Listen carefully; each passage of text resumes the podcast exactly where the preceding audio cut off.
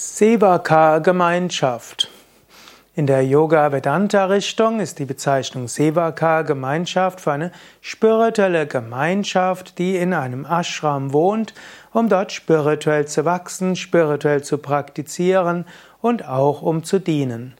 Der Ausdruck Seva kommt vom Wort Siv und Siv ist ein Verb und das bedeutet zum einen Leben, Schlafen, zum anderen bedeutet es etwas tun und spirituell zu praktizieren.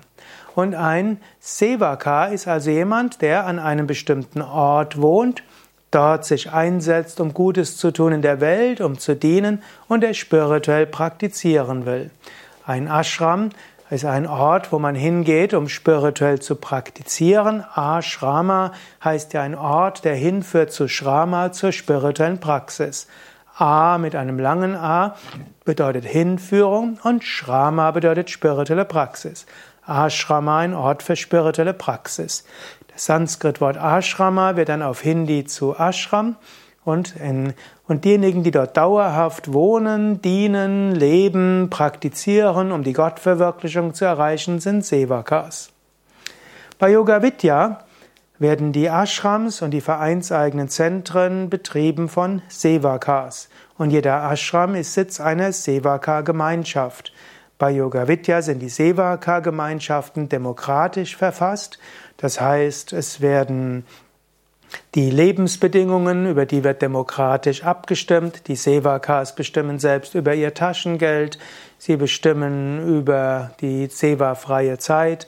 Sie bestimmen, wie viel sie dort dienen wollen, wie viel sie praktizieren wollen und so weiter.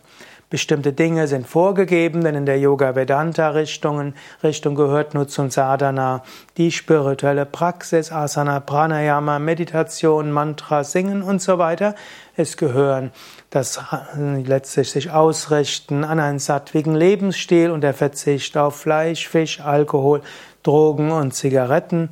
Es gehört dazu, dass man sich ausrichtet auf die Gottverwirklichung. Die Sevaka-Gemeinschaften bestimmen dann aber über konkrete Ausgestaltung ihres spirituellen Lebens selbst.